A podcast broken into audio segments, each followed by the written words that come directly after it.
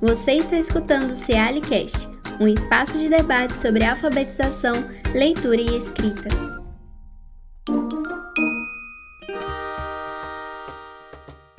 Olá, eu sou Daniela Montuani, professora da Faculdade de Educação da UFMG e pesquisadora do CEALI. E neste podcast continuaremos a conversa sobre as práticas das professoras alfabetizadoras em tempos de ensino remoto. Para essa reflexão, convidamos professoras da rede privada de ensino de Belo Horizonte para compartilharem suas experiências. Essas professoras têm atuado em turmas de primeiro ano do ensino fundamental, com ensino remoto, tanto com planejamento e envio de atividades para serem realizadas pelas crianças com apoio da família, quanto com aulas síncronas, que têm acontecido em diferentes tempos e plataformas digitais. Convido então a professora Andressa Macedo, Olá, gente, é um prazer estar aqui com vocês.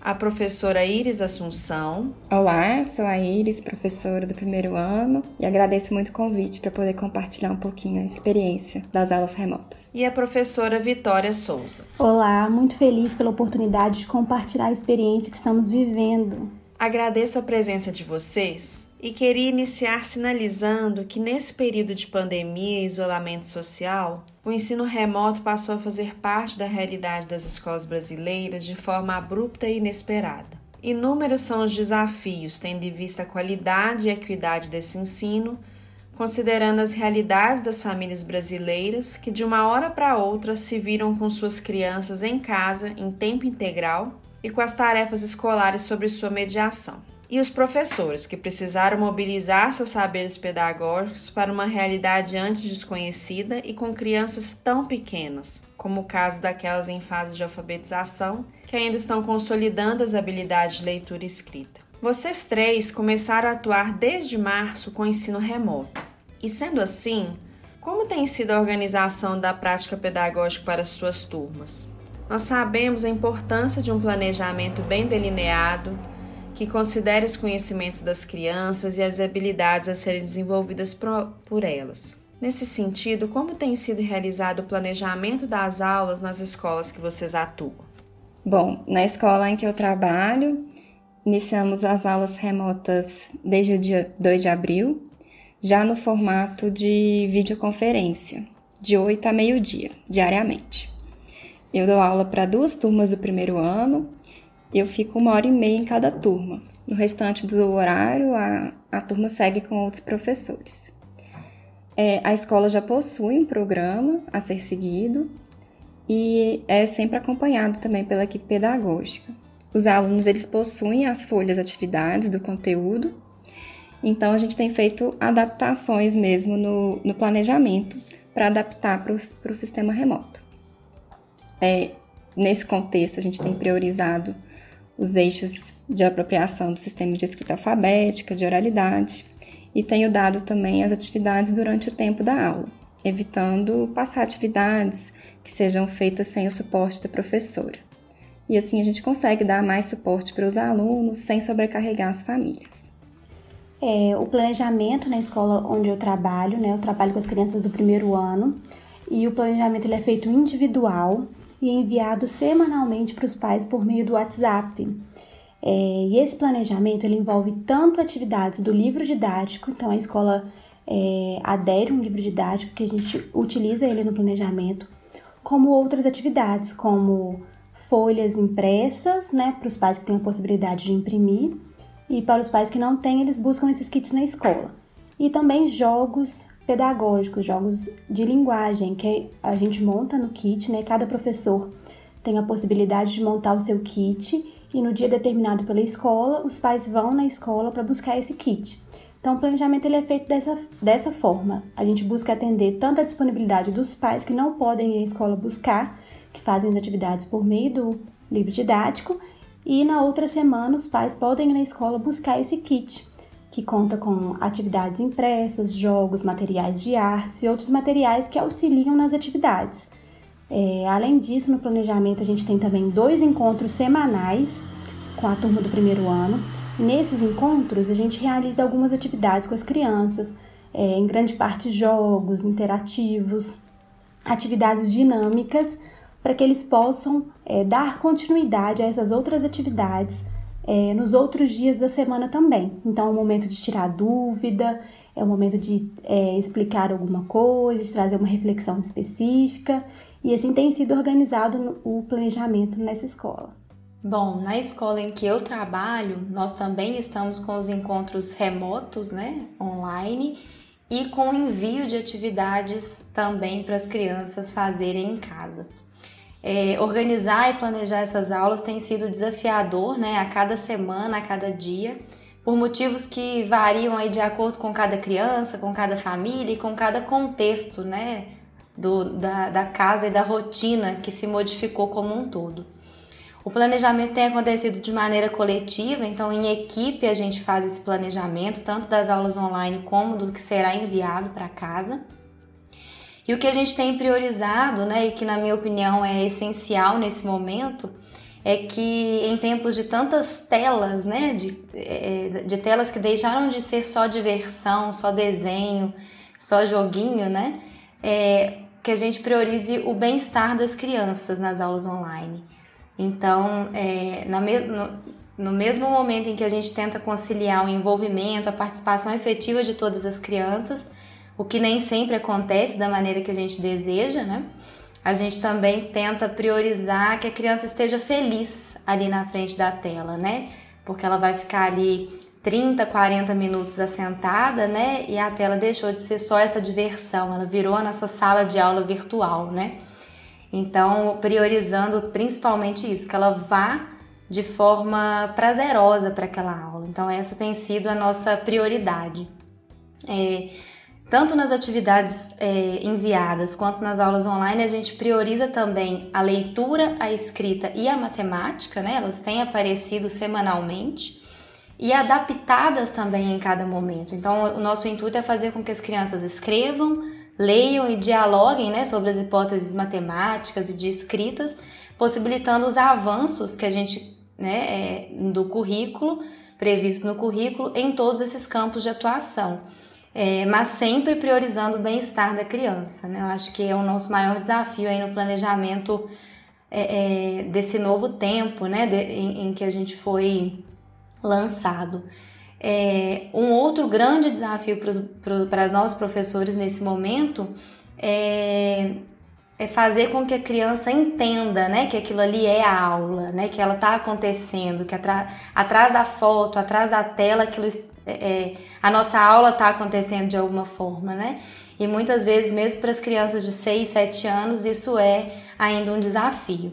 Então, é, a gente tem planejado nesse sentido, fazer com que a criança aprenda, mas com que ela também esteja feliz e satisfeita nesse, nesse processo que é novo. A gente sabe que a gente tem todos aí os nossos conteúdos, né? E, e habilidades a serem trabalhadas, mas que seja prazeroso para a criança. Vocês trouxeram muitos apontamentos interessantes sobre as habilidades que priorizam no planejamento, sobre o trabalho com a leitura escrita.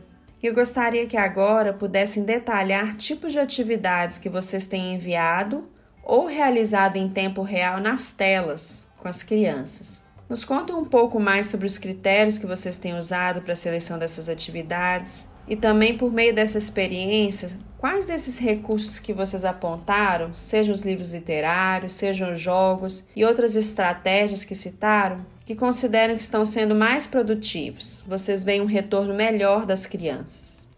É, quanto a isso, né, que as meninas falaram sobre os eixos é, da alfabetização e as habilidades priorizadas, é, no meu planejamento eu tento variar essas habilidades, é, mas a habilidade que tem mais aparecido, né, o eixo que tem mais aparecido com frequência é o da apropriação do sistema de escrita. É, e, e essa, essa habilidade ela é desenvolvida por diversas atividades. Então, a gente faz atividades de é, rimas, consciência fonológica, identificação de palavras, leitura de palavras, é, formação é, de pequenas frases, construção de textos coletivos. Então, é, essas atividades né, são desenvolvidas tendo em vista essas múltiplas habilidades. E outra forma de desenvolver né, essas habilidades também, que a gente tem utilizado bastante, são os jogos. É, os jogos a gente envia, tanto envia nos kits, quanto adapta para essas aulas online que estão acontecendo. Não são todos os jogos que têm essa possibilidade, né? Porque a gente sabe que o meio virtual é, é bem diferente. Então, esses jogos a gente confecciona, né? E manda para os pais. Outros jogos a gente tem feito nas aulas online. Então, por exemplo, eu pego um jogo específico de alguma, por exemplo, da Caixa do Céu, do portal Trilhas e tento trazer esse jogo para o meio virtual. Então, por exemplo, as crianças é, conseguem ter mais ou menos né, a ideia que elas interajam da mesma forma. Então, se o, se o jogo tem letras móveis, por exemplo, é, a gente coloca as letras, as letras no PowerPoint para que as crianças consigam mexer essas letras, ah, vamos colocar essa letra nessa palavrinha. Então, esses jogos têm sido muito interessantes porque traz essa dinamicidade, essa interação maior do que só ficar o professor às vezes falando ou ditando alguma coisa ou só passando aquele conteúdo, né, ou aquela forma de alguma atividade. Então, os jogos têm sido muito interessantes. É, os pais trazem esse retorno também, que as crianças querem fazer esses jogos, elas ficam interessadas. Às vezes são jogos que é, já jogaram, né, nesse período que a gente estava em sala ainda, então tem tido um retorno muito interessante. E sobre a seleção das atividades, na, na escola onde eu trabalho, a gente tenta pensar em dois tipos de atividades. É, o primeiro tipo de atividade é a atividade que a criança precisa é, de um adulto, né, da intervenção direta de um adulto, que são atividades, por exemplo, de recorte, de pesquisa, ou atividades é, de leitura, é, de textos, inter, leitura e interpretação de texto, produção de texto. Então, essas atividades, né, por serem crianças do primeiro ano, que ainda não têm a leitura fluente, elas precisam da intervenção direta de um adulto para ler o texto, para auxiliar nessa é, interpretação e nessa produção. E outras atividades que as crianças conseguem fazer de forma mais autônoma, que são atividades de consciência fonológica, leitura de palavras, é, identificação de sílabas, de rimas, produção de rimas. Então, são essas atividades que a gente acredita que a criança consegue desenvolver de uma forma mais autônoma, mesmo que o pai sempre esteja lá com ela, né, fazendo as atividades. Mas são atividades que permitem que a criança é, faça mais é, livremente, né? Mais autonomamente. E eu acredito que é isso, as atividades que a gente tem né, realizado, esse pensamento, essa reflexão em quais os tipos de atividade, como fazer essas atividades, é, vai muito de encontro àquilo que a gente acredita, né? Que a criança tem que se tornar protagonista dessas atividades, mesmo em período de isolamento social. É, as crianças precisam é, ser protagonista desse jogo, participar desse jogo, participar dessa construção do conhecimento, elas precisam disso. E o jogo, as atividades interativas, essas aulas online com dinâmicas e umas atividades dinâmicas permitem isso.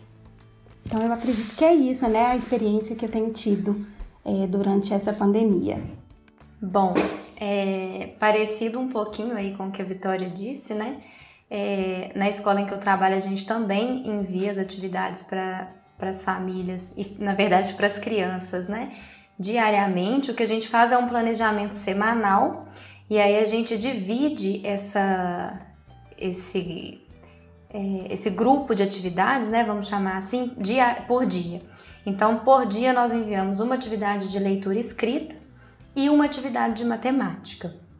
É, inicialmente, né, lá em abril, quando a gente começou a enviar, a gente estava se nós estávamos nos adaptando, né, e, e as famílias também. Até hoje nós estamos aí nesse processo, mas a gente entendeu que isso precisava começar mais devagar. Então as nossas atividades eram mais dinâmicas no sentido de uma autonomia muito grande para as crianças fazerem todas essas atividades, acessarem tudo.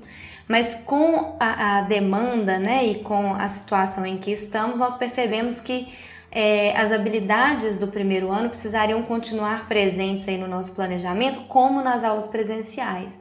Então, que a gente conseguisse promover os avanços das crianças né, é, é, no processo de aprendizagem de maneira efetiva.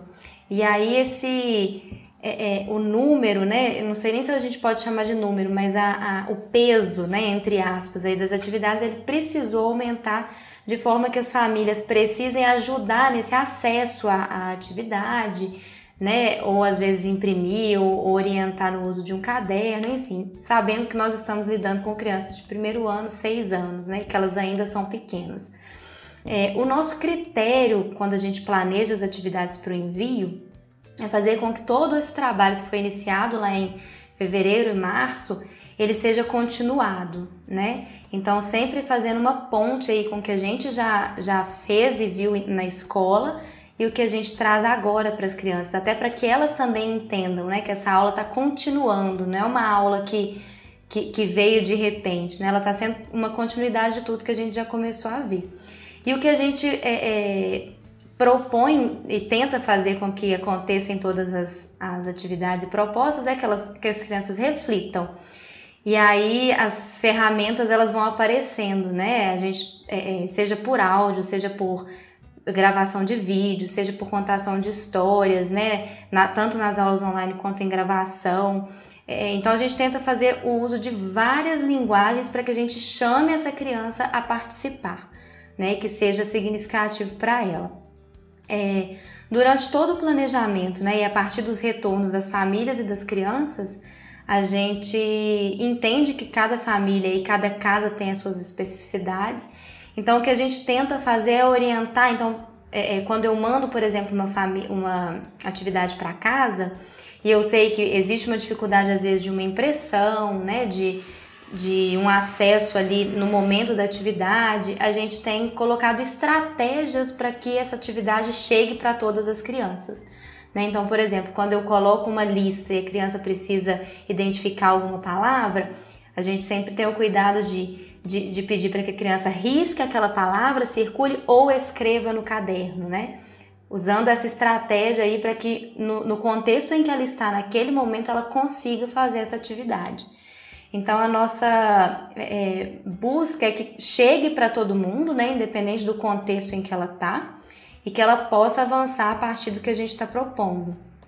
É, o que é mais produtivo que a gente tem recebido assim de retorno, às vezes nas aulas e tudo mais, é o que realmente, como a Vitória disse anteriormente, é o que a criança consegue fazer com mais autonomia, né?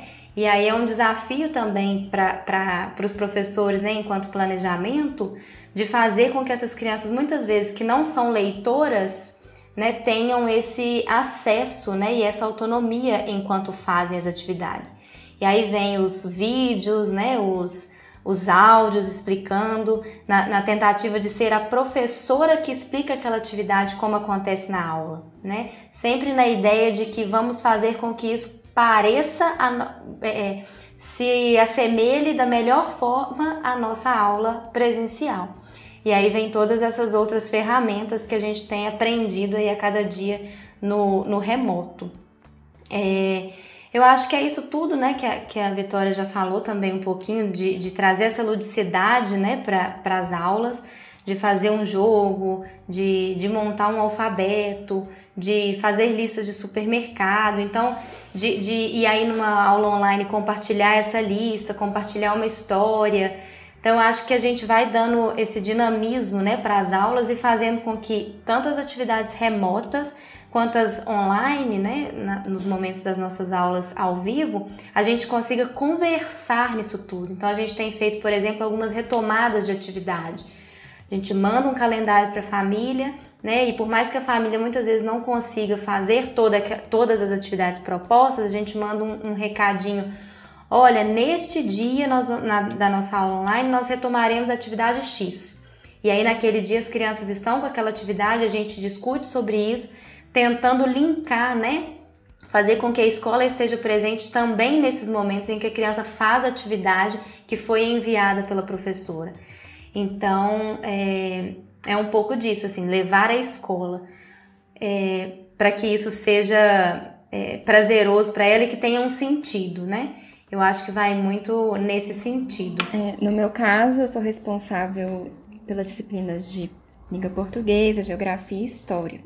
Então, essas têm sido as áreas que eu tenho mais trabalhado com os alunos mesmo.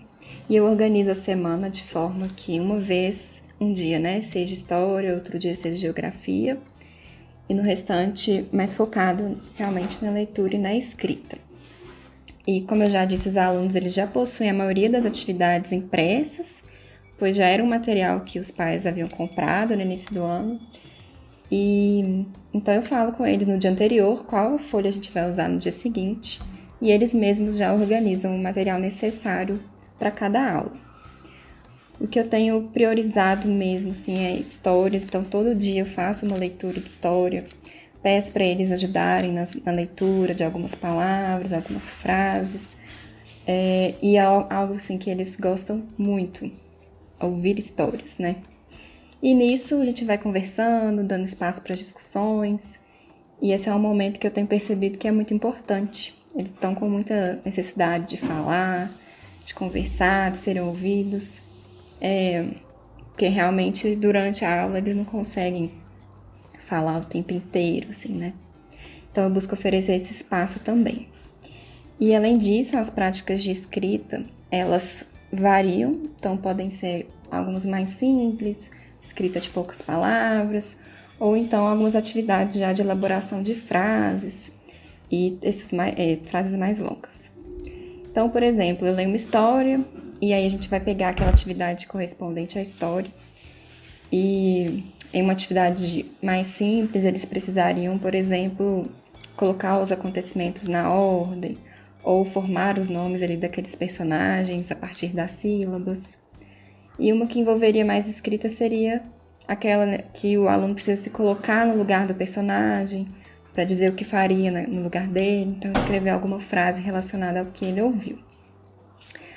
Bom, para dinamizar também a aula, eu conto muito com a participação dos alunos, vou envolvendo eles o tempo inteiro, é, uso papeizinhos de sorteio, então eu sorteio um aluno, aí ele vai responder uma pergunta, que assim, tem hora que todos querem falar e a gente tem que utilizar algumas estratégias para isso também. Outra estratégia é o uso do chat. Então, como as aulas são por videoconferência, eu peço muito para eles responderem utilizando o chat, sendo também uma forma de eu avaliar a escrita, ver como eles estão escrevendo e deles tentarem também sozinhos. Inclusive, essa habilidade ali de é, digitar né, no computador, já, já percebi ali um longo avanço. é, e ao, ao, longo também da aula eu vou pedindo para eles mostrarem a atividade, como eles têm feito. E, e aí nisso eu já vou dando também aquele feedback com relação, a, às vezes, ao traçado de alguma letra, alguma palavra. E é uma forma também deles estarem sempre participando da aula. Mas nem sempre é possível, né? Porque às vezes a câmera ele não está funcionando bem, não está muito nítida. Então, é, a gente também faz isso, mas respeitando também aquele aluno que não, não pode mostrar naquele momento. E acho que é isso, assim, tentar fazer eles ficarem bem envolvidos mesmo, que o meu tempo de aula já é maiorzinho, uma hora e meia. Então, de alguns minutos, 30 em 30 minutos, eu realizo alguma pausa, a gente dança, joga uma forca, de forma também a descontrair um pouco mais e sair um pouco da, da posição ali sentada, né? Que eu acho que é o que eles também sentem bastante, a falta ali daquele espaço da sala de aula para eles se movimentarem, né? Tantos elementos vocês trouxeram em relação ao tipo de atividade que realizam e também em relação às estratégias de mediação, que são importantes, especialmente quando consideramos o processo de aprendizagem da leitura escrita. Mas pensando nos ritmos e tempos de aprendizagem, eu gostaria de saber se vocês têm utilizado alguma estratégia diferenciada neste ensino remoto com as crianças, aquelas que precisam de alguma atenção especial ou que ainda precisam avançar mais na apropriação do sistema de escrita alfabética. Bom, no meu caso, a gente tem atendido é, as crianças em dois grupos. Então, nós dividimos é, o grupo todo né, em dois, pensando nos níveis de escrita justamente pensando nessas possibilidades aí de mediações mais efetivas e mais direcionadas, né, para as crianças com mais dificuldades ou que estão é, mais além, né, do, do, outro grupo. Então, pensando justamente nessas necessidades de cada grupo aí. É, e aí, e aí só um parênteses, né, eu acho importante dizer que a gente tem um encontro que é eu chamo de encontrão, né? Demos esse nome, pensando nesse social, né? Nós estamos aí na tela, mas existe o contato que é importante para as crianças do, do a turma toda, né? De rever um amigo mesmo que por aqui. Então, a gente tem esse encontro de literatura que é de todo mundo, mas os encontros de, é, é de trabalho com a escrita, a leitura e a matemática, ele acontece em grupos menores. E aí, as práticas de leitura, elas acontecem muito com a dinâmica da aula, né? Então, é, as crianças são convidadas, por exemplo, a fazer uma chamada que eu compartilho na tela. É, muitas vezes, a leitura de um desafio que vai ser a dinâmica da aula. É uma criança que é, é, se dispõe a ler aquele desafio para os colegas. É, uma pesquisa que fez em casa e quer compartilhar, essa criança também compartilha, né? É, e as, as mediações vão acontecendo de acordo com cada proposta e com cada grupo, né? A gente tem um planejamento que é, é é, ele foca numa habilidade naquele dia, mas as, as mediações elas vão acontecendo de acordo com cada grupo e cada resposta das crianças ali nos momentos das aulas. Na escrita, eu tenho usado muito a escrita colaborativa, né? É, onde que uma criança dá a sua opinião e o grupo vai confrontando aquelas hipóteses, né? O que tem sido muito positivo para o avanço das escritas é, é, das crianças. Algumas atividades, né, e, e, além dessa escrita colaborativa, também eu percebo que vem favorecendo os momentos de apropriação do sistema de escrita, como por exemplo a cruzadinha, escrita de listas coletivas ali, e aí a gente tem a, a ferramenta de colocar uma letra colorida, né, e fazer a comparação. Então cada criança é, é, dita as letras que, que escreveu uma palavra, e aí vem uma outra criança e dita as letras diferentes da mesma palavra e a gente vai confrontando e fazendo essa discussão. A dedanha, por exemplo, né, como a gente já disse aqui, que é um jogo e isso é muito bacana da gente introduzir, mesmo que é, é, né, remotamente. E, e aí é isso, assim, a gente tenta fazer uma mediação mais específica com as crianças, né, de acordo com as demandas que elas apresentam ali. E a gente tem começado a receber algumas devolutivas, né, e solicitar as devolutivas para ter um acompanhamento mais efetivo também de como a criança está avançando ou o que ela precisa de, de mais atenção durante essas aulas e nas atividades enviadas.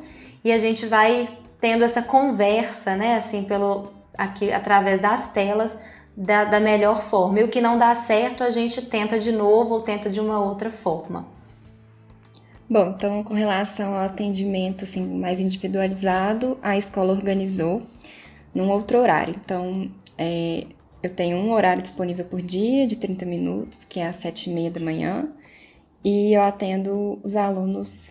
É, no momento eu atendi todos, assim, fiz um atendimento com todos, até para ter esse momento mais a sós com eles mesmo, conversar e perceber um pouquinho ali como tem sido as aulas para eles mas também é, vamos focar nos que estão mais precisando de ajuda mesmo com relação à leitura, à escrita. Então a gente tem essa disponibilidade de horário para estar tá agendando com os alunos, pode ser até individual ou em duplo, para oferecer esse suporte mais próximo. É, sobre essa questão, é, uma particularidade da escola que eu trabalho é porque a turma é bem reduzida. Então, por, por isso, né, pelo fato da turma ser bem reduzida, a gente consegue dar essa atenção individualizada a cada criança. Então, além desses encontros online que acontecem duas vezes por semana, é, se eu percebo que alguma criança está com alguma dificuldade é, pontual, específica, a gente marca um outro dia e trabalho especificamente com aquela criança. É, outra coisa também que nós já realizamos foi quando identificamos uma dificuldade específica, a gente é, monta atividades, pensa em atividades específicas para aquela atividade, para aquela dificuldade daquela criança e envia quando a gente envia os kits. E a gente explica para os pais por que a gente está enviando aquela atividade ou aquele jogo de reforço, né, que pode reforçar aquela habilidade. Então, essas são as estratégias que a gente pensa quando alguma criança está com alguma dificuldade. Mas pelo fato de ser uma turma pequena, a gente consegue ter esse contato individualizado tanto com as famílias quanto com as crianças. A fala de vocês demonstrou que, mesmo em meio a tantos desafios, vocês têm se reinventado em suas mediações e interações, de forma a continuar acompanhando os processos cognitivos e linguísticos que interferem no desenvolvimento e aprendizagem da língua escrita. Vocês têm buscado elaborar e enviar atividades diversificadas, variando também os recursos e considerando as singularidades das crianças e as realidades de suas famílias. Eu percebi também a sensibilidade e a preocupação de vocês na preparação das aulas, pensando na melhor forma de acolher e motivar com atividades lúdicas e significativas. Outro elemento também foi a busca por equilibrar atividades que envolviam aspectos da apropriação do sistema de escrita alfabética e do letramento, práticas que promovem a autonomia, mas momentos que permitem a mediação. Eu tenho certeza que o compartilhamento dessas experiências irá inspirar os professores que nos ouvem e que esse é só o início de muitas reflexões que ainda se fazem necessárias sobre este tempo. Meu desejo é que esse momento, apesar das dificuldades, nos fortaleça e enriqueça as nossas ações como professoras alfabetizadoras. Agradeço mais uma vez a presença de vocês e a disponibilidade em compartilhar aqui esses saberes conosco. Este foi o Cealicast você pode nos escutar no Spotify e no YouTube. Se quiser, você pode enviar sugestões de temas e perguntas para o nosso e-mail cealicast.gmail.com.